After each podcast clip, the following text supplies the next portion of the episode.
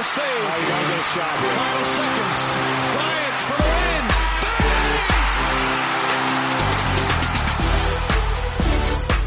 Trying to disrupt Rondo. He puts it in. Here's Davis 4-3 in the win. Oh, it's good! Anthony Davis has won it for the Lakers!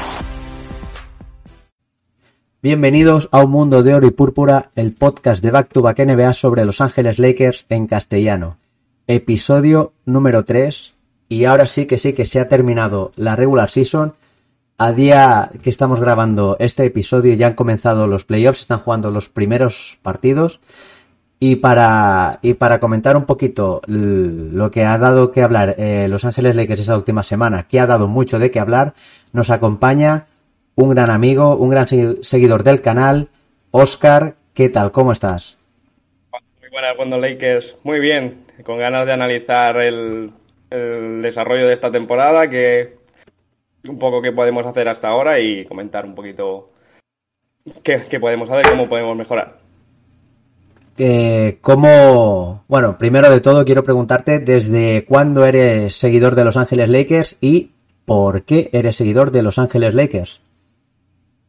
Yo, bueno, toda la vida he jugado baloncesto, jugaba en un, en un equipo de mi, de mi ciudad y yo cuando empezaba a jugar pues me fijaba en las camisetas de jugadores que tenían mis compañeros, claro, yo no tenía ni idea. Y veía, y bueno, y vi muchas eh, que ponía Kobe Bryant. Y bueno, ves Stimac, Gasol, etcétera, y me picó la curiosidad de ver quién era este tal Kobe Bryant, empecé a ver vídeos, empecé a seguir algún partido de NBA y tal, y me enganché. Y justo fue, pues poco, un par de temporadas antes de que Lakers fichara a Pau Gasol, con lo cual referente español donde los haya. Entonces ya empecé a seguir a saco al, equipo y, y, lo seguí con regularidad y las, los dos anillos que más recuerdo son 2009 y 2010 y desde entonces ha sido no parar con subidas y bajadas con nuestro equipo, pero, pero sufriendo y disfrutando como el que más. ¿Y cómo, y cómo has vivido esta, esta fatídica temporada? Una temporada que, que en verano pintaba, pintaba muy bien. Mucha gente tenía dudas, eh, sobre todo cuando se hizo, se hizo famoso el, el, curioso traspaso de, de Westbrook por los Lakers. No sé qué, qué, expectativas tenías y cómo, sobre todo, cómo, cómo has visto al equipo esta temporada. Bueno, me imagino como un poco todo, sufriendo mucho, viendo la falta de química, errores quizá en la confección de plantilla. Muchos al principio de la temporada no sabía, no creíamos necesario que se fichase a Westbrook o una tercera espada. Siempre está el debate de si un equipo es mejor con dos espadas y bien rodeado o con tres espadas y con, completado con mínimo de veteranos. Y en base a eso, pues, pues sufriendo, viendo que desde el principio nos faltaba algún jugador, siempre hemos ido eh, encadenando lesiones de Davis, de LeBron, de Horton Tucker. De, demasiado tiempo aguantamos a de Andre Jordan como dentro de la rotación poca continuidad de Howard, por ejemplo, que podría habernos dado un poquito más de lo que nos ha dado. Y bueno, un poco sufriendo y viendo que desde el principio ya eh, con la adquisición de Westbrook y tal como está, funcionaba la plantilla, ya desde el año pasado, mmm, ya se veía que algo no funcionaba. Y teniendo en esto en cuenta, más que nuestro entrenador hasta hace dos días, Frank Vogel, es de carácter defensivo y no tenemos prácticamente ningún jugador de ese carácter que formara parte desde el principio, quizá el que más Davis, pero Davis ha jugado lo que ha jugado, con lo cual tampoco lo hemos tenido mucho. Mm, no sé es que de quién es el, la responsabilidad, cada uno tenemos nuestra opinión, es un poco colectiva la responsabilidad, pero eh, sufriendo este año, seguramente de, los que más, desde que sigo el equipo, de los que más. Bueno, sí, la verdad es que el equipo ha, achicado mucho la mala temporada en cuanto a resultados, a, sobre todo las lesiones de la más destacada de Anthony Davis, que es el que se ha perdido, se ha perdido 42 partidos esta temporada. Se ha hablado de LeBron James con sus problemas de rodilla y problemas de tobillo, que lo que achican es que el Big Three no ha funcionado porque el equipo, el Big Three solo ha jugado un, en conjunto 21 partidos. Yo creo que esto suena un poco más a excusa porque sí que es cierto que el equipo durante la, temporada, pues siempre han estado con el, con el comentario de cuando, cuando llegue el momento de la verdad, eh, veréis realmente a este equipo, eh, el equipo irá más seguro, el equipo está trabajando y los resultados han sido, han continuado sin, sin llegar. No sé si ves tú que es culpa de, del staff técnico, si es más culpa de la gerencia o si es culpa de los propios jugadores que no se han tomado la temporada tan en serio como deberían habérsela tomado. Cuando algo no funciona y son tantos meses de competición, todo el mundo tiene su parte de culpa. Y que es verdad que ya desde la gerencia, por hacerlo más cronológico, todo lo que es ya desde el fichaje de Westbrook, ya eso em, condicionó mucho la temporada en base a futuros movimientos, de al final en tres jugadores tienes comprometido prácticamente todo el salary cap, más eh, la renovación de, Horton Tucker, lo que hace es que tengas que completar con mínimos de veterano. Que lo puedes hacer em, combinando un poco defensa, ataque, que es un poco lo que se intentó, pero fichando a gente que ya está bastante de vuelta, como de Jordan, como Trevor Ariza. Em, con lo cual ya pondría el primer foco, en, la, en la gerencia. Después ya podremos decir Em, si LeBron, si Davis, si los principales jugadores participan más o menos a la hora de reclutar o de presionar a Pelinka en este caso, a la hora de contratar un amigo, otro amigo, un jugador, otro jugador. Vemos el caso de Carmelo Anthony que ha funcionado bastante bien, mejor, bastante mejor de lo que esperaba, pero otros que, no, no, han funcionado eh, en ningún caso. Por ejemplo, Ariza empezó la temporada y creo que empezó a jugar cuando llevamos 20 partidos, una cosa así. Con lo cual, para empezar, la gerencia. Después, yo creo que el menos responsable seguramente sea Vogel, aunque tenga su parte de responsabilidad, obviamente, porque si saben que es un perfil defensivo, saben que el año de la burbuja teníamos un equipo con Caruso, con Bradley en mejor estado, em, con KCP, etcétera, que son más de su perfil, pues hizo maravillas, sobre todo defensivas. Porque en ataque, con Davis y LeBron, más o menos ya nos valía. Kuzma el día que está aspirado y alguno más. Y ya no sé desde entonces por qué no se, eh, se siguió apostando por esta fórmula cuando pues nos hemos desprendido, de, no hemos renovado a Caruso, eh, KCP lo hemos traspasado y hemos intentado cubrir ese tipo de rol con gente pues muy veterana que no ha dado el rendimiento esperado.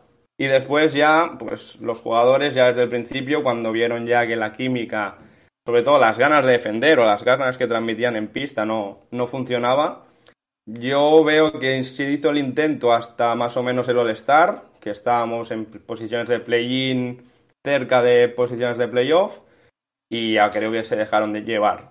A partir del playoff, o sea, a partir del All-Star, se dejaron llevar y ya se requerían de partidos de 50 puntos de LeBron para tener alguna mínima opción contra equipos de baja tabla, media tabla y ya no digamos las principales posiciones. O sea que en resumen yo creo que poco la culpa de todos, quizá el que menos Vogel en mi opinión. Sí, porque como has comentado también la, temporada pasada recordemos que el equipo acabó séptimo, que también jugó el play-in contra aquel, extraordinario partido contra los Warriors. Y el equipo que quedó séptimo se enfrentó a Phoenix Suns. Pero sí que es cierto que durante toda la temporada, eh, recordemos que Anthony Davis se lesionó, hoy lo he estado mirando, el 15 de febrero, cuando la temporada comenzó un, un, 18, un 18 de diciembre, se lesionó Anthony Davis eh, con a menos de dos meses de haber inaugurado la, temporada y ya no volvió hasta los últimos partidos de, regular season ya prácticamente para coger ritmo de cara a esa postemporada. Y aún así recordemos que el equipo, y al mes siguiente de, lesionarse Davis se lesionó LeBron James que estuvo también un casi dos meses fuera, el equipo, pese a ser uno de los peores ataques de la, de la liga, si no recuerdo mal fue el ataque número 24, el equipo fue la mejor defensa de la temporada. ¿Eso qué quiere decir? Que Frank Vogel sabía lo que tenía que hacer en defensa. El equipo le respondió bien. Tenías a Caruso, a Kentavius, a Kuzma que mejoró mucho en defensa, Marquis Morris. Tenía jugadores que, que trabajaban, que luchaban en defensa. Pero esta temporada a Westbrook ya no nos tiene que sorprender porque lo hemos visto en Wizards, a excepción de los últimos dos meses de, la temporada pasada, que fueron increíbles, el resto de la temporada Westbrook hizo lo que ha hecho esta temporada, lo vimos en Houston y lo vimos en Oklahoma, que en ataque eh, jugaba él lo que quería hacer, pero en defensa obviamente sabemos que Westbrook padece unas lagunas tremendas. Después sabemos que Malik Monk venía como anotador, que no es un buen defensor tampoco, Carmelo Anthony más de lo mismo, y así pues varios jugadores pues obviamente la defensa no te va a funcionar, y menos cuando los jugadores no tienen actitud. Yo ahí sí que, como tú has dicho, el que menos culpa seguramente tenga sea Frank Vogel. Y de hecho, para mí, creo que es el que se ha tratado peor. Como siempre digo, el entrenador es el eslabón más débil, y en este caso se ha demostrado por cómo ha sido todo el final de, de la etapa de Frank Vogel en los Lakers. Nosotros ya teníamos la, los que seguimos más o menos al equipo, ya debatíamos incluso en foros, en Twitter, en grupos de cuánto le vamos a dar a Vogel, mantendríamos a Vogel hasta final de temporada, eh, qué perfiles nos podrían interesar con esta plantilla. Y al final todos dijimos que, o estábamos más o menos de acuerdo en mantenerlo lo que queda de temporada, pero sabiendo ya que no iba, no iba a continuar la temporada siguiente. De hecho, ya se veía un poco intuir después de haber ganado el anillo que le renovaran tan, por tan solo un año. Entonces, eso ya da buena intención de que el caché quizá de Vogel, por mucho que haya ganado eh, un anillo, quizá no casa tanto como el estilo Lakers, que es un poco de espectáculo, un poco de em, ejercicios ofensivos o partidos muy ofensivos, no tanto defensivos. Pero, amigo, en el baloncesto la defensa es básica, se ha demostrado estos últimos años. Los que han ganado son buenos equipos anotadores, pero sobre todo son buenos equipos defensivos. Y él mismo fue quien nos dio el camino a seguir para ganar un anillo, más allá de obviamente tener a LeBron y, y, Anthony Davis como principales estiletes, que eso no lo puede decir, no lo pueden decir muchos equipos de la NBA. Claro, es que así, repasando un poco por encima, recordemos que Frank Vogel ha estado tres temporadas en, los Lakers. En la primera temporada nos dio el anillo. En la segunda temporada, si pese a no contar con las dos máximas estrellas, mete al equipo en playoff y luego, desgraciadamente, en playoff eh, vuelve a, caer Anthony Davis lesionado y es ahí ya cuando se, se diluyen las opciones que tenían los Lakers frente a unos Suns que fueron los finalistas de la, de la conferencia Oeste, el campeón de la, de la conferencia Oeste. Y esta temporada, pues como que no ha salido ninguna de las cosas que, que se esperaban han salido bien, ¿no? No, no, los jugadores no, no han generado esa química. Incluso en verano LeBron James creó como un mini, un mini camp en Las Vegas para que los jugadores pues estuvieran más unidos ya de cara a la pretemporada y cogieran química y tal. Luego vimos esa pretemporada en la que el equipo no gana ningún partido, como que los jugadores no le daban importancia a la pretemporada y ya luego pues el propio Fran Vogel ya ha sido cuestionado desde el primer día, pero claro, el hecho de despedir a Fran Vogel a media temporada eh, hubiera, hubiera sido que el, el relevo hubiera sido David Fisdale. Recordemos que David Fisdale ha estado esta temporada ocho partidos como primer entrenador de los Lakers porque Frank Vogel tuvo eh, pasó el COVID y tal y de los ocho partidos Fisdale solo fue capaz de ganar un partido. Por contra, vemos el, el tema también del staff técnico. Eh, parece que no, pero la baja de Jason Kidd ha sido importantísima, sobre todo en el aspecto ofensivo. Ahora vemos a Jason Kidd cómo está haciendo jugar a estos Dallas Mavericks. Recordemos que a día de hoy ya han empezado los playoffs y ayer ves a Dallas sin Luka Doncic jugando contra Utah Jazz y Dallas tuvo eh, posesiones para incluso ganar el encuentro, porque Dallas eh, está, ha estado a punto de meterse como tercero de la conferencia.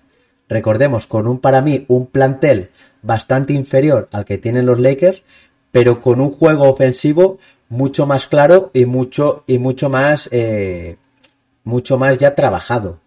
Cosa que esta temporada, con un eh, asistente ofensivo como Fisdale, el equipo no ha jugado nada en ataque y Frank Vogel no ha, no ha sido capaz de hacer defender a estos jugadores. Decimos que el perfil básico es de, de, Vogel, es la defensa, no tiene los assets, o al menos eh, sigue quizá en el mercado de waivers y tal, nos hemos movido más o menos bien, buscando gente de ese perfil, o al menos que le ponga ganas. Que bueno, sí que ha revitalizado al equipo dos, tres partidos. Tampoco se ha traducido mucho en buenos resultados, pero se ha notado. Pero claro, si ya tenemos el principal jefe en el banquillo, que es de perfil defensivo, tenemos que tener alguien que se encargue de la ofensiva. Eh, hemos debatido mucho, largo y tendido seguramente en varios grupos y varios foros, que el playbook de Vogel en playoff, en playbook en regular season, el playbook de no sé qué, obviamente el entrenador tiene mucha responsabilidad en esto, pero para eso tiene un cuerpo de asistentes. Y este cuerpo de asistentes no es capaz de articular alguna, alguna jugada más allá de balones a LeBron, balones a Davis, no hay nadie que corte, no hay nadie que haga spacing, no hay nadie que haga nada más allá de esperar a ver qué hacen las estrellas, generen espacios y el resto tire, puede llegar a funcionar, pero siempre hay que tener un plan B. Y en ese caso Jason Kidd ya desde su, cogió muy mala fama después de entrenar a Milwaukee Bucks, eh, pero ofensivamente era un equipo que funcionaba muy bien. Y recordemos que tenía a Yanis, que todavía no, no era ni el atisbo de jugador que es hoy en día. Y em, no sé por qué tuvo esa mala fama creo que hubo problemas de relaciones dentro del equipo con él, pero eh, en el Lakers ha funcionado muy bien, de hecho pues, notamos su ausencia una barbaridad y lo que como bien dices en Dallas no solo atacan muy bien, incluso eh, sin Doncic, eh, que si no ha convertido a Dallas Mavericks en, los últimos meses top 1, top 2 rating defensivo en la regular season con jugadores que, bueno, sí que Finney Smith, etcétera, sí que son perfil defensivo, entonces es más fácil eh, tapar a Doncic para que defiendan bien. Con lo cual, otro de los deberes de, de cada año que viene, primero es encontrar un entrenador y segundo es qué hacemos con los asistentes, que son básicos para un funcionamiento del equipo.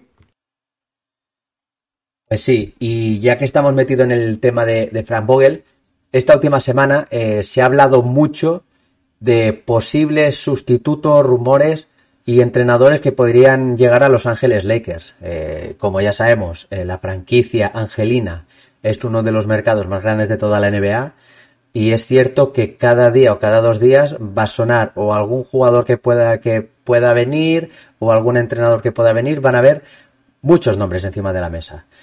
Que al final igual ninguno de estos acaba llegando, pero es lo que pasa cuando, cuando se relaciona alguien con Los Ángeles Lakers.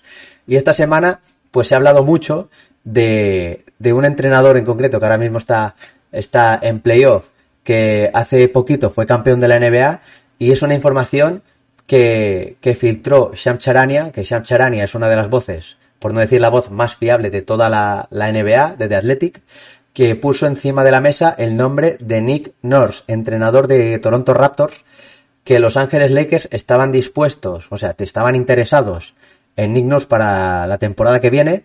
Recordemos que Nick Nurse está representado por Clutch Sports, una agencia eh, que está muy vinculada a la franquicia angelina, ya gracias a LeBron James y a Rich Paul.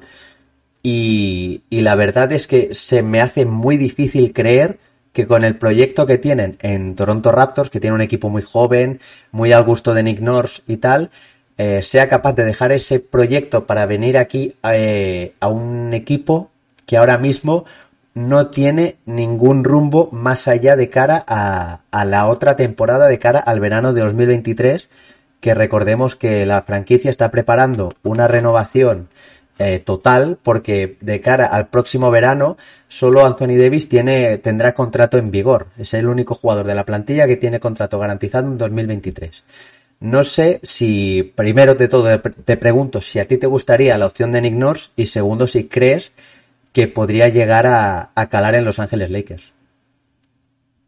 Encantaría que Nick Nurse entrenara a Lakers, no solo porque es un entrenador bueno, joven o que lleva eh, relativamente pocos años en la liga, pero que ha demostrado muchísimo.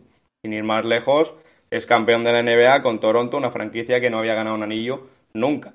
Eh, ha conseguido que un grupo de jóvenes eh, jugadores congenien o al menos se articulen, se nota que trabaja el sistema, tanto ofensivo como defensivo, y que es verdad que ha estado buenos asistentes como Scariolo, por ejemplo, y también que ha sabido gestionar egos o un ego o un jugador tan particular como Kawhi Leonard, por ejemplo, que ya había sido campeón con San Antonio, pero que eh, lo consiguió introducir dentro de la idiosincrasia de Toronto, aunque solo fuera una temporada, pero eh, consiguió ganar el anillo, desarrollar a jugadores hasta ese momento desconocidos como Fred Van que sin ir más lejos ya es All-Star y seguramente lo pueda ser durante muchos años más.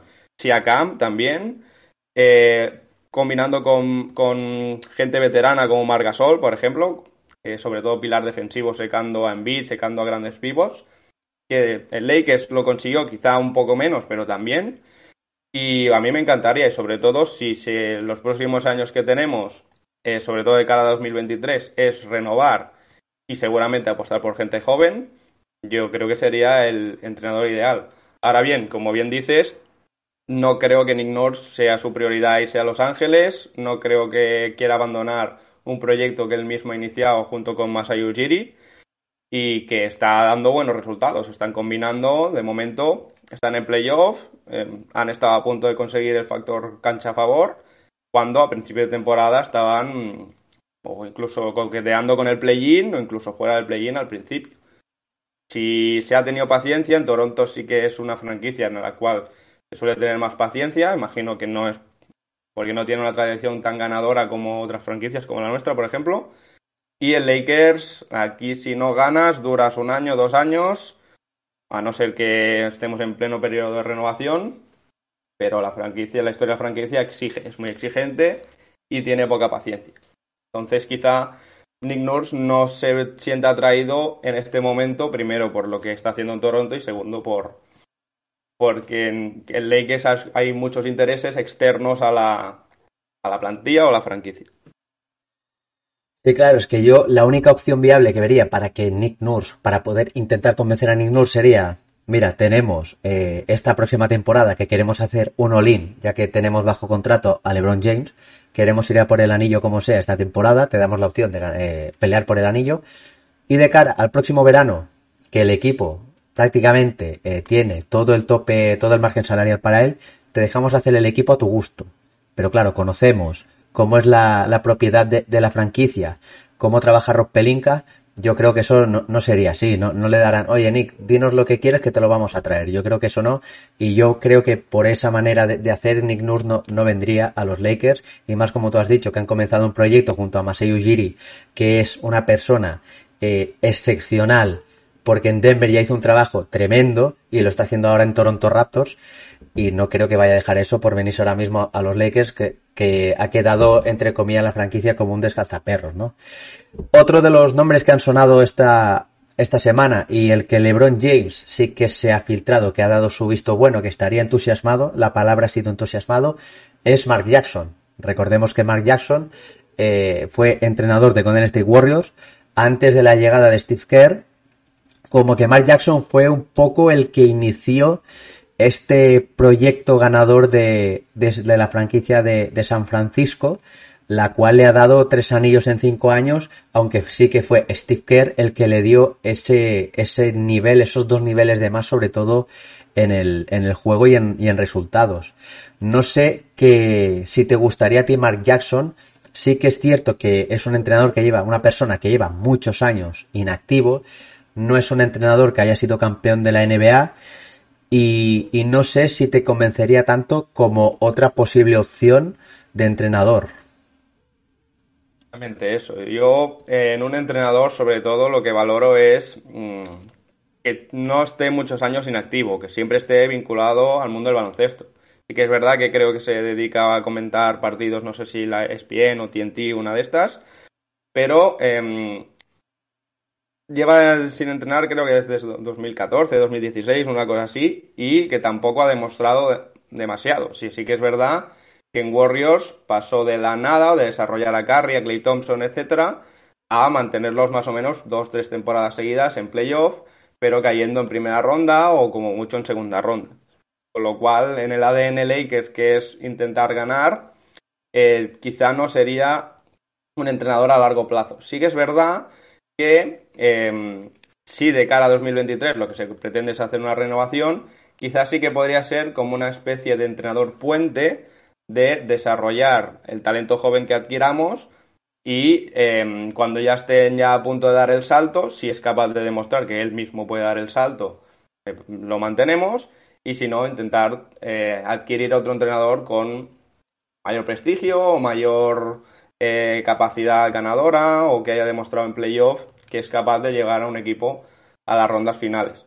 Sí que es verdad que es un punto a favor, sobre todo en nuestra franquicia, que tenga buena relación con las principales estrellas que tenemos. Si LeBron está a gusto con él, si Anthony Davis está a gusto con él, quizá podría ser eh, una posible opción a, a, debatir, pero yo no sería el partidario de contratarlo, principalmente por eso, por estar tantos años desvinculado de un banquillo.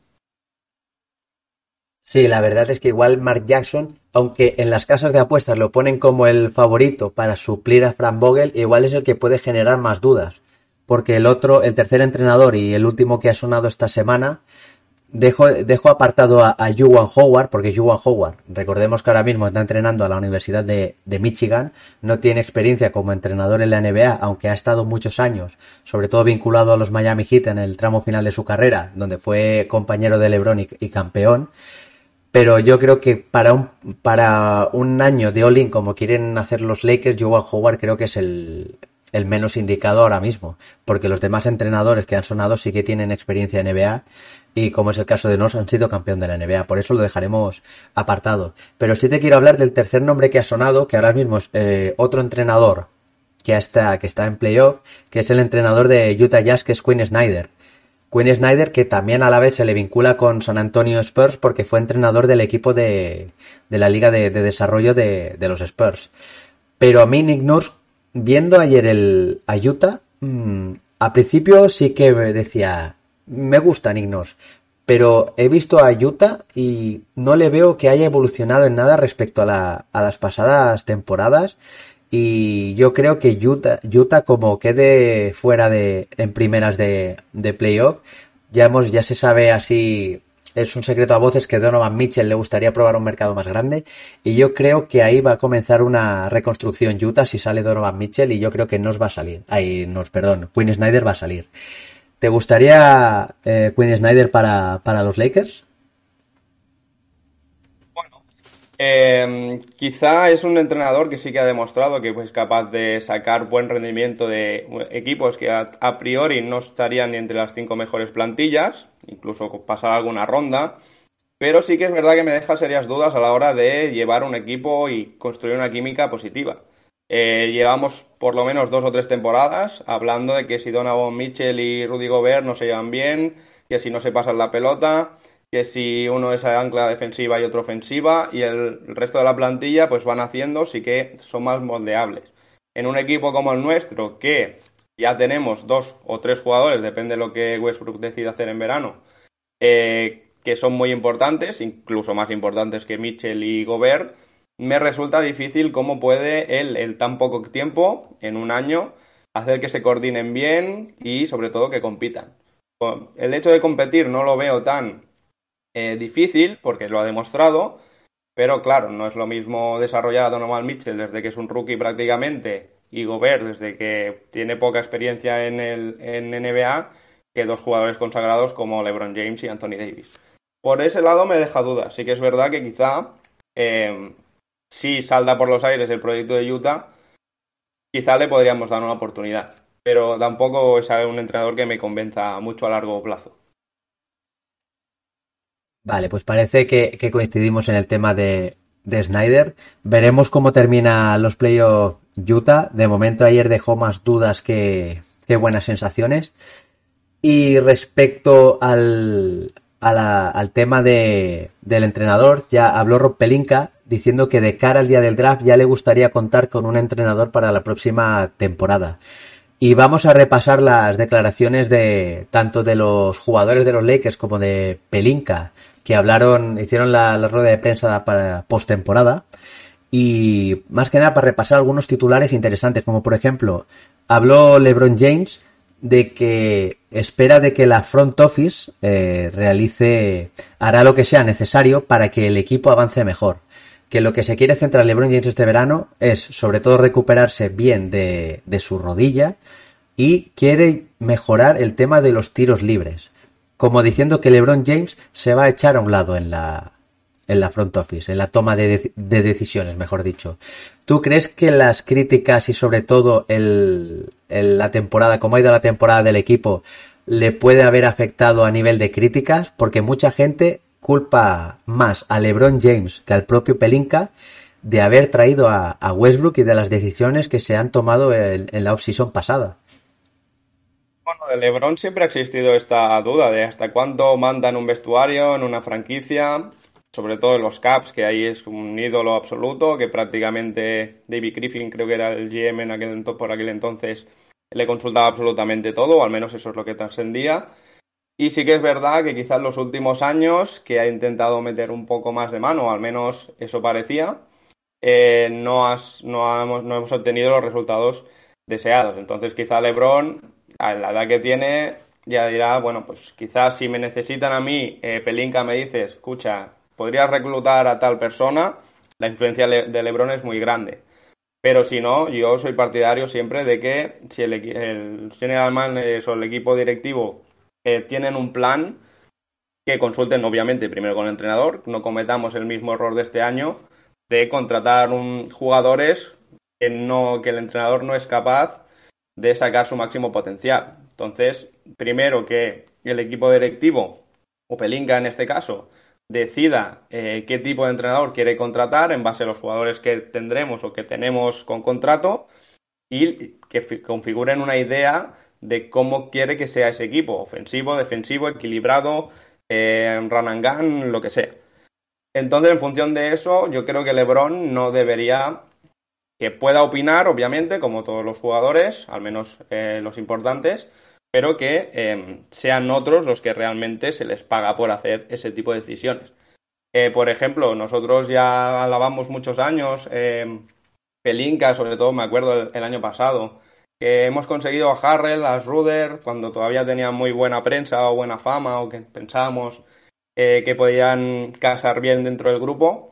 Después se demostró que no, pero Pelinka hizo su trabajo. Si después Vogel o de la plantilla o lesiones, sobre todo, hacen que esa configuración no funcione, pues se toman las decisiones necesarias.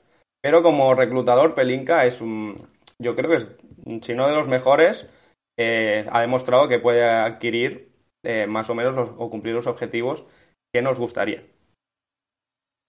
Sí, recordemos que, que Pelinka armó el equipo de, del anillo de 2020 de la nada, porque recordemos que los Lakers estaban pendientes de la decisión de Kawhi Leonard y que un día para otro eh, eh, saltó la bomba de que tanto él como Paul George, que en ese entonces estaba en Oklahoma, se iban los dos juntos a los Clippers. Y en el momento que saltó la noticia de Kawhi, Pelinka ya firmó a Danny Green, firmó a Jabal Maki, firmó a, a Dwight Howard y compañía, que lo hizo en prácticamente en un día fichó ya seis jugadores que fueron los importantes de ese, de ese anillo. Volviendo a las declaraciones de, Lebron, también ha dejado alguna que, otra perla, por así decirlo, en, en, torno al tema de Russell Westbrook, que seguramente ha sido el jugador más criticado de, de la plantilla esta temporada. Él dijo que a él le gustaba ser compañero de Russell Westbrook, pero que no es su decisión, sino una decisión de la front office. Ahora te pregunto, ¿Ves a Russell Westbrook en los Lakers la próxima temporada? Bueno, aquí se, se juntan lo que me gustaría que pasara y lo que creo que va a pasar. Lo que me gustaría que pasara, obviamente, es que Westbrook fuese traspasado o no cogiera player option, cosa que veo bastante inviable, teniendo en cuenta lo que puede cobrar este año y la reputación que tiene actualmente. Pero lo que creo que va a pasar es eh, se acogerá la player option casi al 100%, y si no conseguimos eh, que alguno de los rumores de traspaso eh, colocarlo en algún sitio, yo creo que lo tendremos la, temporada que viene con nosotros. Veremos si el entrenador que viene y veremos si al final se confirma mis, mis pensamientos, eh, cómo el nuevo entrenador puede configurar la plantilla para que encajara a Westbrook. Pero teniendo a LeBron todavía en la plantilla y viendo el nivel al que ha estado este año, yo lo veo difícil que, si se queda Westbrook podamos eh, mejorar mucho de cara al año que viene. Sí, la verdad es que si ya esta temporada el equipo ya estaba muy limitado con el tema de, los salarios, pues un contrato de 47 millones para Westbrook, contando que LeBron James también va a cobrar un poquito más, Anthony Davis va a cobrar un poquito más, sí que es cierto que te limita aún más el, el margen de maniobra que va a tener la, la front office este, este verano. También habló Rob Pelinka y hizo un poco de, autocrítica, ¿no? que fue una temporada decepcionante en todos los niveles, comenzando por la front office y luego continúa con los entrenadores, el staff técnico y los jugadores. Yo creo que a los Lakers, eh, eh, por así decirlo, le ha venido bien este jarro de agua fría que ha sido esta temporada. Porque parece que hicieron una muy mala off-season el pasado verano ya tomando la decisión de Westbrook de no traer a Buddy Hill, etcétera, etcétera, que la, historia ya, ya la conocemos, y parece ser que van a aprender de esos errores, y el primero va a ser Pelinka, ¿no?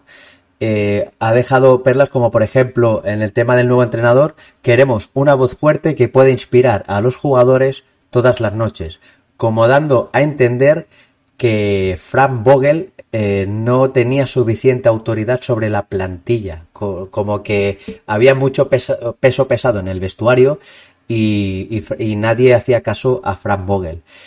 ¿Tú crees que puede haber algún entrenador de los que hemos mencionado que se hagan respetar por si llega, por si vuelven a repetir un vestuario con tanto nombre?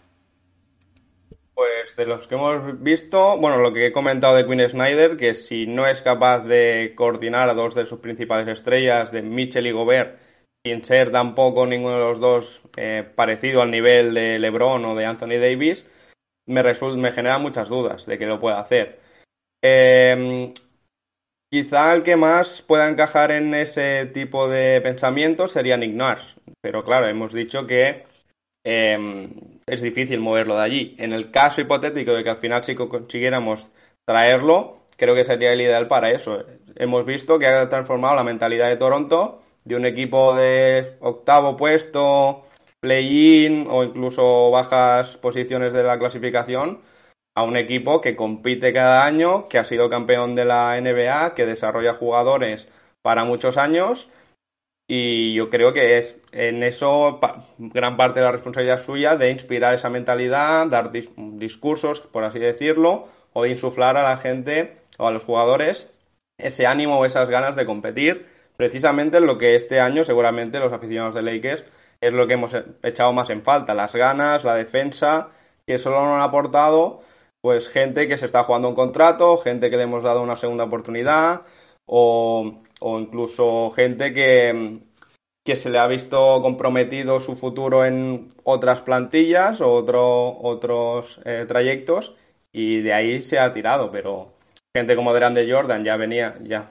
venía años que no se movía, por, iba pululando por la pista, eh, Trevor Arizar también, y gente así veterana que ya no, ya viene de vuelta ya por mucho que le ponga ganas, no, el físico no le llega. Sí, la verdad es que respecto a estas decisiones tomadas ya, ya lo dice el propio, el propio Pelinka, que dijo que cree que tienen que mejorar en varios frentes que han quedado abiertos sobre, sobre el roster, refiriéndose a las posiciones que han quedado, por ejemplo, las posiciones interiores de Andre Jordan. Ya hemos visto que no estaba para jugar y menos en los Lakers. Dwight Howard, que no es, igual esperábamos un poco más de, de él, viendo lo que había hecho tanto la temporada pasada en Filadelfia como la temporada anterior en, el anillo de, los Lakers. Y Anthony Davis, que por desgracia, pues solo ha jugado 40 partidos. Mm, también le preguntaron sobre el tema de, del despido de Frank Vogel. Y, y él dijo que no responden a informaciones de medios sin fuentes. Recordemos que Frank Vogel se enteró por Adrian Wojnarowski que los Lakers lo habían despedido. La, la franquicia no se había comunicado con el entrenador aún para comunicarle el despido, pero ya lo había filtrado la prensa. Y eso ha dado muy mala imagen al equipo y sobre todo para la hora de reclutar un nuevo entrenador, porque obviamente yo creo que a Vogel se, se ha sido muy injusto con el trato que ha tenido, los, sobre todo en las últimas semanas, y eso también hace un poco más difícil que llegue un gran entrenador a, al equipo. Claro, sí, es lo que comentábamos antes. Si ya con la renovación de Vogel, un entrenador que te ha dado un anillo, que ha creado una base sólida de defensa y ataque basada en, en, los principales puntales del equipo, solo lo renuevas una temporada, ya estás dando a entender de si no vuelves a ganar, te, volvemos, te echaremos o te despediremos. O si no, si, si vemos que no el equipo no está en finales de conferencia como mínimo, saltarás. Entonces, claro, eso al futuro entrenador que, venga, eso ya le condiciona mucho de ganar desde ya, independientemente de que tengas unas aptitudes, una experiencia, que puedas construir una buena química con tu equipo, sabiendo que a, a la mínima la espada de Damocles caerá sobre ti. Y que se vaya filtrando este tipo de informaciones, eh, sobre todo el despido oficial de Vogel, antes de que el mismísimo entrenador lo sepa, pues me parece un, un daño a la franquicia que quizá pagaremos este verano a la hora de contratar un entrenador que nos pueda valer para lo que queremos. Pues sí, y la verdad es que a mí lo que me sabe más mal es el trato que obviamente ha tenido Frank Vogel, porque como hemos comentado antes, para mí es el menos culpable de, de todos, tanto jugadores, eh, gerencia y tal, y se ha sido yo creo que bastante injusto con él desde ya, desde el año que se ganó el, el anillo. Pero bueno, Rob Pelinga también uh, dice que él es el que dirige el departamento de operaciones y que asumirá la máxima responsabilidad. Que es lo que también he comentado sobre el tema de LeBron James, que a mí me parece perfecto que sea Pelinka el que tome las decisiones, que obviamente se deje asesorar un poco por LeBron y Anthony Davis, pero que no tengan que ser ellos dos los que tomen la decisión de decir, no, toma, de cancela lo que tengas, que te tengo a este. No. Si Pelinka cree que en ese momento es mejor traer a, su jugador que lo que le proponen los, las máximas estrellas del equipo, que lo, que lo haga, que para eso se le paga.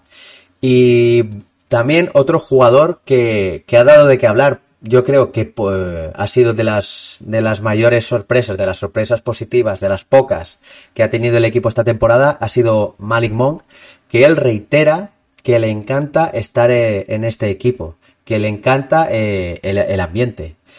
Que, bueno, veremos, sabemos que Malik Monk eh, rechazó bastante dinero para fichar por los Lakers. De hecho, tuvo contratos que rondaban los 9 millones por temporada y vino a los Lakers cobrando menos de, de 2 millones. Veremos si Malik Monk realmente se quiere quedar esta temporada porque los Lakers solo le van a poder ofrecer una mid-level. Ya veremos si de 5 millones o le pueden dar la mid-level total, que son unos 9 millones. Depende de, del tema de, Russell Westbrook. Pero yo creo que si los Lakers son capaces de retener a Malik Monk, para mí será uno de los grandes fichajes de cada próxima temporada. Porque para ser su primera temporada, creo que ha sido sobre todo saliendo del banquillo, ha sido la, la primera arma ofensiva, más incluso que, que Carmelo Anthony. totalmente. A mí me encantaría que se quedara, transmite una energía, eh, unas ganas, sobre todo de anotar, no tanto de defender, pero bueno, lleva años suficientes en la liga como para saber qué tipo de jugador es Malik Monk y si se le tiene que ofrecer la mid-level, pues yo encantado. Sí que es verdad eh, que quizá eh, depende, como bien has dicho, del futuro de Westbrook y también habrá que pensar eh, si, cómo invertimos ese dinero para completar el roster. Obviamente no podemos volver a hipotecar ofrecer un contrato suculento, un poco más eh, incrementado, como el de Horton Tucker, por ejemplo, que no cobra mucho, pero este año hemos visto que eh, quizá no ha dado el, el nivel necesario y eh, era uno de los contratos movibles. Espero, no creo que, que sea el caso de Malik Monk, pero eh, a mí me encantaría que, que, se quedara. Así que es verdad que como sexto hombre es impagable. Ahora bien, tiene que estar rodeado de algún generador de segunda para la segunda unidad y sobre todo que rodeado de gente con perfil algo más defensivo, más físico. Sí, porque ha sido un, un gran, una gran arma ofensiva, pero en defensa, como has comentado, pues eh, le ha faltado mucho. Y si ya con Frank Vogel no ha sido capaz de, mejorar, veremos si, primero de todo, si se queda y si el próximo entrenador que llegue es capaz de, de, hacerle mejorar en esa, en esa faceta. Él reitera que sobre, le preguntaron sobre la relación entre Frank Vogel y Westbrook, que ahora, ahora hablaremos más profundamente del tema Westbrook, no ha sido buena en toda la temporada, pero él reitera que nunca dejaron que eso se interpusiera entre nosotros y el equipo, que yo creo que también eh, está muy bien que lo diga porque como que el foco siempre ha estado en, en Frank Vogel como entrenador y Russell Westbrook como jugador. Y yo creo que eso también es bueno que lo diga. Y sobre esta temporada, pues él pues destaca a nivel personal que se ha vuelto más maduro como jugador y como persona y que él espera eh, quedarse más años aquí, pero obviamente que le gustaría ganar más, como es como es obvio. Pero bueno, viendo las intenciones de Malik Monk, al menos a día de hoy, sin, sin hablar temas, temas contractuales, yo le veo muy buena pinta para que el jugador sea capaz de aceptar una mid-level y entonces de cara al 2023 sea, eh, pueda aceptar un, obviamente, un mejor contrato que si sigue así, obviamente, se lo va a merecer. Sí, totalmente. Yo, bueno, lo que comentábamos antes, yo sí que le daría la mid-level. Eh, aparte de lo que pueda, pues más que nada porque se lo ha ganado. Yo creo que ha sido de los pocos jugadores que se ha ganado renovar o se ha ganado continuar en esta plantilla. Me, aparte de jugadores secundarios como Austin Reeves, eh, Gabriel, etcétera, creo que es el que real, realmente puede encajar y puede tener un peso mayor en la plantilla al mismo nivel más o menos del que ha tenido este año o incluso dándole más responsabilidad a la hora de liderar o acompañar a, Anthony Davis eh, o LeBron, o si Westbrook sigue, eh, en la segunda unidad, yo creo que es un buen activo para mantenerlo mínimo la temporada que viene. Pues sí, y esperemos que, se quede. Y ahora ya vamos a la, a la guinda de, del pastel, las declaraciones que seguramente han dado más que hablar, el jugador que ha dado más que hablar durante toda, toda la temporada, Russell Westbrook, que lo primero que dijo fue que a él le gusta ponerse mucha presión en cualquier situación, y, pero destacando sobre todo eh, su juego. Él reconoce que no ha sido su mejor temporada, pero igual, más que las críticas, yo creo que lo que ha acabado con, la etapa de Westbrook en los Lakers ha sido el abuso constante que ha recibido el, el jugador, ya no solo por su parte, sino por lo que, por el abuso a su familia yo creo que eso ya le ha acabado de decantar por la decisión de querer dejar la, la franquicia. Y yo creo que el jugador no aceptará esa, esa opción de jugador que tiene, a no ser que ya tengan cerrado el equipo un traspaso con otra, con otra franquicia. Y de hecho, esta semana han sonado dos, dos franquicias que ahora analizaremos. Pero no sé qué opinas del, de la temporada de Westbrook. Si ha sido tan mala como, como la gente dice, o se podía esperar ya que Westbrook no terminara de encajar por su historial en, en, su, en su etapa en la, en la NBA. Llevo años viendo a Westbrook, tampoco siguiéndolo muy, muy de cerca, pues tampoco es de mis jugadores favoritos, pero bueno, todos sabemos que puede dar Westbrook en una franquicia y cómo funciona. En los años que ha funcionado bien ha sido cuando él ha podido hacer y deshacer eh, su juego, sea sobre todo en Oklahoma, cuando hemos visto que tiene que compartir plantilla con gentes de, gente de mayor relevancia, como James Harden, por ejemplo. Con Bradley Bill, más o menos, sí que se podían combinar, pero eran dos partidos, eh, o sea, compartían pista, pero cada uno desarrollaba su juego un poco sin tener en cuenta al otro. ¿Qué pasa? Que llegas a una franquicia en los que ya hay dos pilares en los cuales el equipo se asienta y tú, lejos de ocupar un rol secundario, quieres seguir desarrollando tu juego de la misma manera. Obviamente en números ha bajado respecto a otras temporadas, por, lo que estamos comentando, hay que tener que compartir, a pesar de las lesiones, tener que compartir eh, tiros y, y, de desarrollo del, del, juego con otros dos pilares. Y viendo las capacidades que ya tiene Westbrook, que ya sabemos de que, bueno, quizás se pone mucha presión, pero el tema de pérdidas es algo alarmante para un base que sí que es verdad que puede llegar a las 10, 15 asistencias relativamente fácil, pero donde ponemos menos el foco es en cómo se precipita, los balones que pierde, los tiros que desde la esquina quedan al tablero, o los airballs, o todo eso hace que al final tengamos una imagen peor de Westbrook y que veamos que en un equipo donde cada como en todos, cada posesión cuenta y en este equipo en especial que se pone el foco en cada posesión, cómo se desarrolla, pues reciba más críticas. Eso sí, eh, las cosas no, eh, las cosas que pasan dentro de la pista se deberían quedar dentro de la pista. Condenamos absolutamente que se persiga a un jugador, por muy bien que haga su trabajo, por muy mal que lo haga, no debería la familia eh, pagarlo, porque al final, primero por, por, lo que decimos que trasciende al deporte y segundo porque se supone que es un jugador de tu franquicia y lo que tienes que buscar es que esté lo mayor cómodo que pueda para desarrollar su juego, para reaccionar y que se implique en la franquicia si vemos que, estamos, que están abusando de su familia o la están acosando de alguna manera, o, o aparte de los memes que puedan hacer sobre él, eh, él lo que hará es desconectar de la franquicia, hacer su juego, acabar la temporada y irse a otro sitio. Sí que es verdad que quizá eh, eso puede influir mucho a la hora de tomar una decisión y quizá la opción más viable sería eh, un sing and trade o un traspaso ya que esté apalabrado con alguno de los de las franquicias que lo puedan querer. Sí, de hecho, ya lo hemos hablado mucho, sobre todo por, por grupos y, y, tal, que seguramente si Westbrook sale será una franquicia de, de la parte baja de la, de la, clasificación, que son los que normalmente tienen más margen salarial. Y, y, tampoco sería descabellado, por ejemplo, pensar en un posible regreso de Westbrook a, a Oklahoma.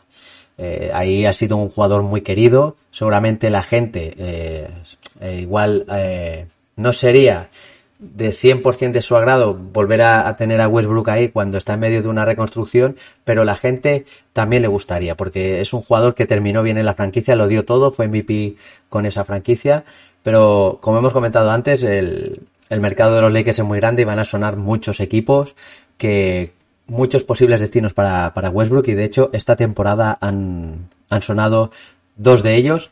Uno de ellos ha sido eh, Indiana Pacers, que seguramente esta sería la opción más atractiva para, sobre todo para, para los Lakers. Eh, se ha hablado de que los Indiana Pacers meterían en un posible traspaso por Russell Westbrook a Malcolm Brogdon y a Buddy Hill. Y luego, pues, para acabar de cuadrar salarios, algún, habría que meter algún pick o algún jugador más de, de perfil más, más bajo, más barato, por decirlo así. Pero igual esta es una de las opciones de, las que han sonado eh, que más atraen a, a todos los, los seguidores de, de, los Lakers. ¿A ti te gustaría ver a Malcolm Brogdon y a, y a Buddy Hill en los Lakers? Bueno, quizá de los que las propuestas que han sonado, los rumores que han salido, quizás sea la que es más atractiva para nosotros. Aún así, a mí me genera ciertas dudas. Primero, el estado físico de Malcolm Brogdon, que prácticamente esta temporada no ha jugado y la temporada anterior también tuvo, se perdió bastantes partidos por temas musculares o temas de lesiones. Eh, y Buddy Hill, que bueno, sabemos que es un muy buen tirador, pero aparte de eso no tiene ninguna otra cualidad destacable.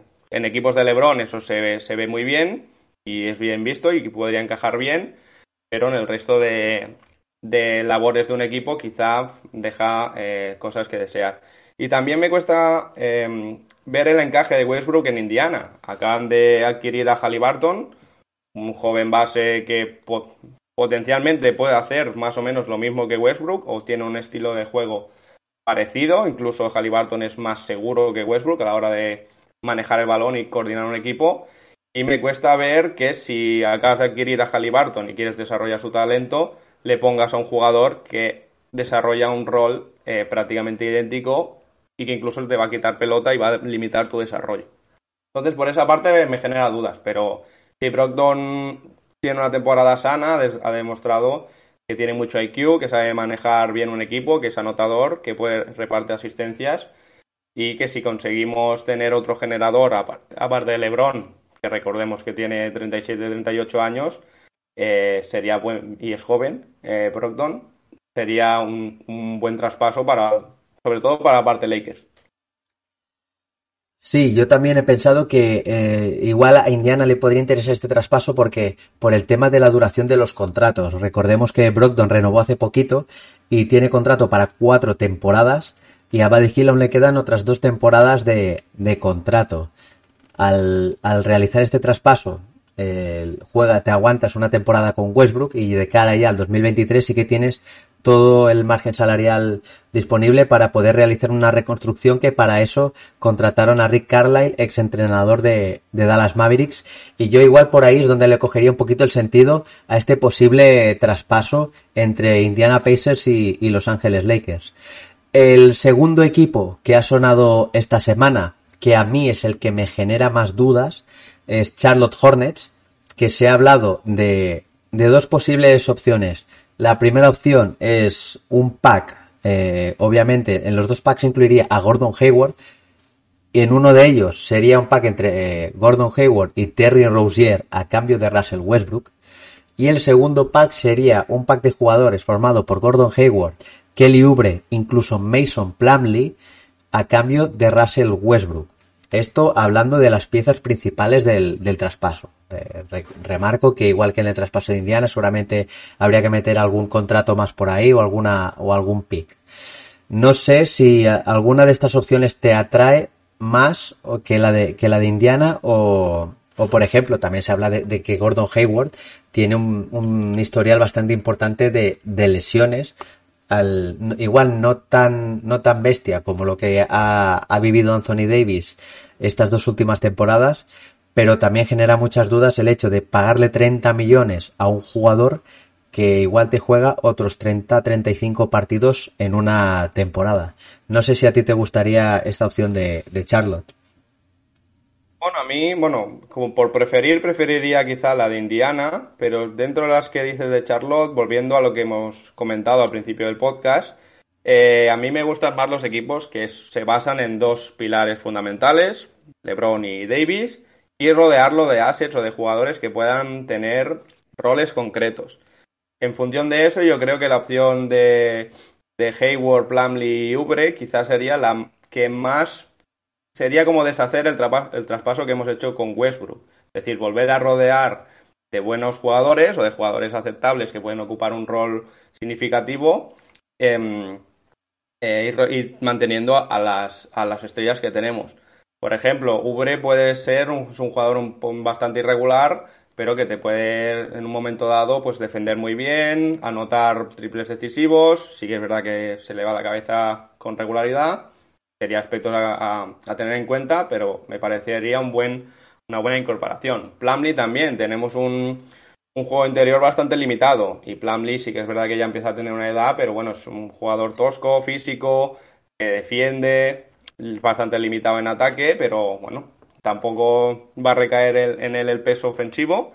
Y el que más eh, genera dudas es Hayward por el, el hecho de lesiones. Sí que es verdad que tanto en los últimos tiempos en Boston como estas temporadas en Charlotte, sí que ha demostrado que puede ser un segundo generador, que hace equipo, que todo el mundo le tiene muy buena consideración, que está centrado, pero lleva un par de temporadas con una, ristra de lesiones bastante importante.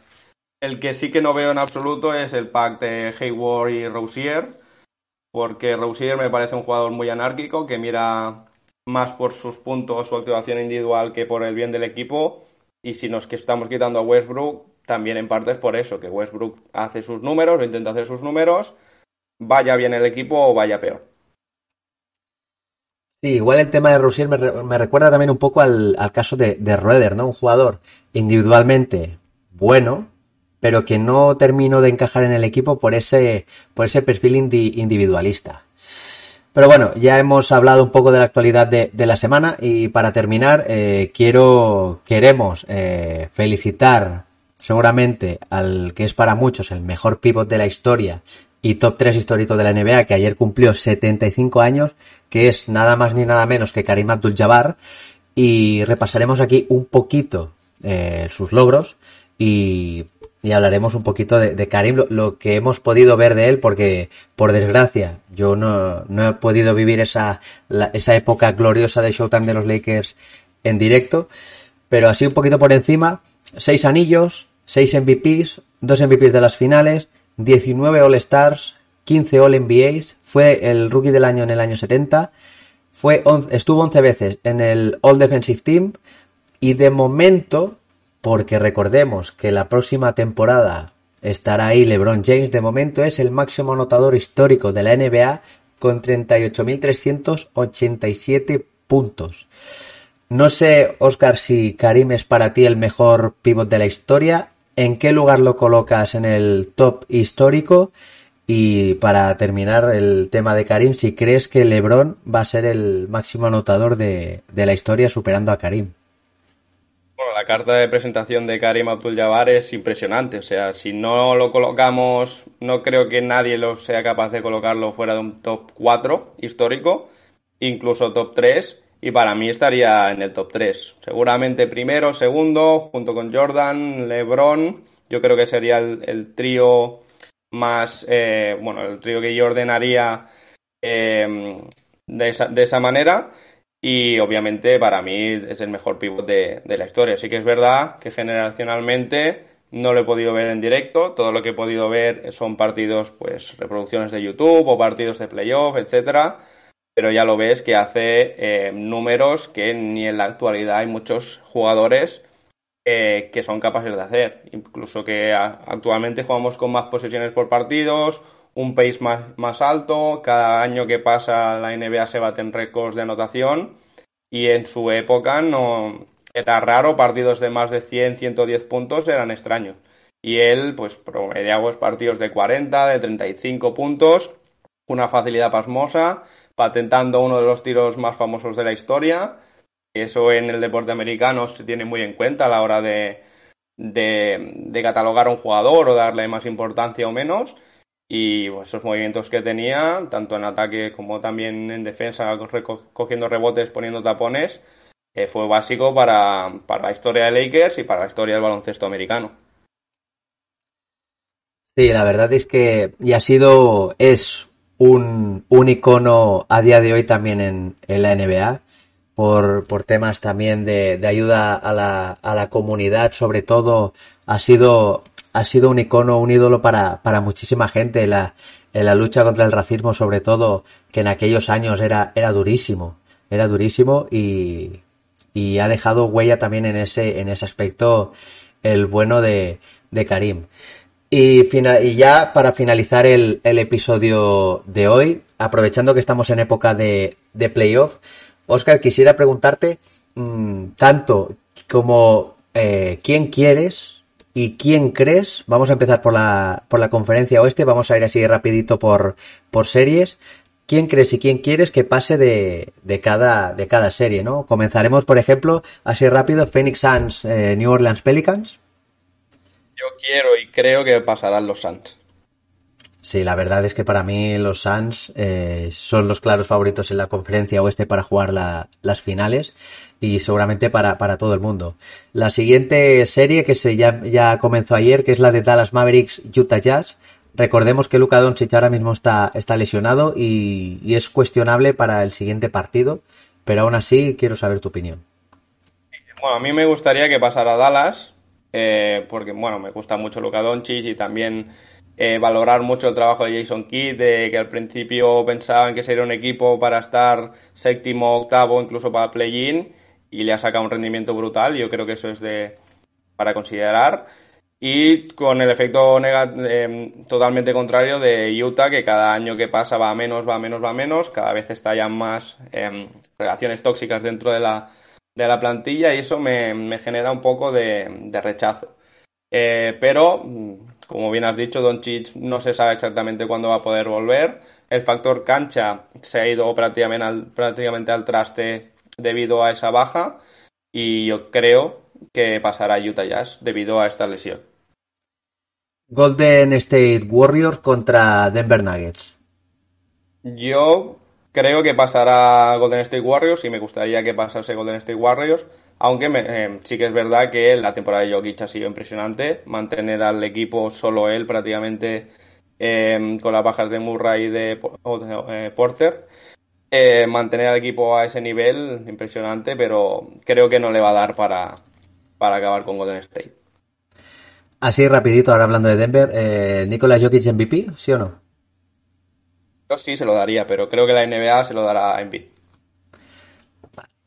Y para terminar la conferencia oeste, Memphis Grizzlies, Minnesota Timberwolves. Recordemos que Minnesota ya ganó, ganó y dio la sorpresa el primer partido en, Memphis, así que ahora mismo el factor cancha es para Minnesota. Yo, bueno, a mí me gustaría que pasara Grizzlies, pero me generan bastantes dudas. Y aunque ya Moran hemos visto que en regular season sin él han funcionado bien, pero playoff es otra historia totalmente diferente. Y creo que tienen mejor plantilla eh, Minnesota para, este, para esta serie. Yo creo que pasará Minnesota, pero me gustaría que pasen los Grizzlies. Y ahora vamos ya así para terminar la conferencia este. Vamos a empezar por un partido que ah, ahora mismo acaba de. se está a punto de finalizar, que es Miami Heat contra Atlanta Hawks. Y por lo visto ahora mismo muy superior Miami Heat al conjunto de, Atlanta. Sí, yo he estado viendo un rato antes de iniciar el podcast y defensas brutales, Treyan eh, ahogado por Butler, por Adebayo, etcétera. Y sin Gapela y con un Codis mermado, yo creo que puede ser un 4-0 fácil para Miami. El, el, partido que se jugó ayer, también una serie que promete mucho, o prometía mucho, porque se ha lesionado uno de los jugadores más importantes de, de Toronto Raptors, que es la serie entre Filadelfia y Toronto Raptors, que Filadelfia ya se apuntó el primer tanto. Pensaba que Toronto tenía sus opciones, incluso yo en mi bracket he puesto que pasaban a siete partidos, pero claro, sin Scotty Barnes mm, me generan muchas más dudas y creo que acabará pasando Filadelfia. La siguiente serie entre que esta serie va a dar mucho de qué hablar, que es entre Boston Celtics y Brooklyn Nets. A mí es la que más igualdad veo eh, a pesar de lo que puedan decir, sí que es verdad que Celtic, si consigue imponer su defensa y aprovechando el factor cancha, eh, pueden dar de sí. Yo he puesto que Boston pasaba, muy a mi pesar, en siete partidos, pero sin Robert Williams y viendo que Durán, eh, Kyrie, sobre todo Ben Simmons, que se, rumorea que podría estar para el cuarto partido incluso, mm, como rol defensivo yo creo que podría igualar mucho las cosas y ponerlo en serio apretados a Boston pero creo que aún así pasará a Boston. Veremos, veremos qué tal, porque también se habla del regreso de Ben Simmons de cara al partido 4, partido 5. Y ya para terminar este, este rápido, rápido análisis de, playoff, Milwaukee Bucks contra, contra Chicago Bulls. Bueno, yo creo que aquí no va a haber mucha historia, yo creo que va a ser un 4-0 de Milwaukee a, a, Bulls. Primero porque en regular season es el récord que tiene actualmente y segundo porque los Bulls han ido deshaciendo a lo largo de la regular season por lesiones o por encajes de Buchevich o de, quien eh, o de otras piezas y creo que los Bucks ganarán rápido. Vale, y, hasta aquí el, tercer episodio del podcast de Un Mundo de, Oro y Púrpura. Oscar, muchísimas gracias por, por pasarte por aquí. Sabes que esta es tu casa, siempre eres bienvenido. Y si quieres decir algo para, para terminar tu, tu, enorme aportación al episodio, que me lo he pasado muy bien, he estado muy a gusto y espero verte de aquí por aquí en breves. Muchas gracias por la invitación, me lo he pasado genial, hablando a pesar de, de la temporada de sufrimiento que nos han dado estos Lakers. Encaramos la nueva temporada con optimismo, con ganas de que Pelinka haga su magia y sobre todo con ganas de saber quién será nuestro entrenador para poder configurar un poco los pensamientos de será, será ofensivo, defensivo, eh, no sé, tengo muchas ganas de, que llegue la temporada siguiente, la off-season y disfrutar de los playoffs que, aunque seamos de Lakers, siempre nos gusta ver un buen baloncesto. Pues sí, esperamos que la próxima temporada podamos disfrutar muchísimo más que esta, que no creo que sea muy difícil. Y nada, recordaros que nos podéis seguir en nuestras redes sociales, arroba Mundo Lakers NBA. Recordad que también tenemos canal de Telegram, donde tenemos también a Oscar, que es una persona eh, con un criterio eh, excepcional, eh, muy objetivo siempre y, sobre todo campeón de la, última fantasy que, hemos disputado. Y nada, daros a todos la, las gracias por todo el apoyo que nos dais cada día y nos vemos en el siguiente episodio. Chao.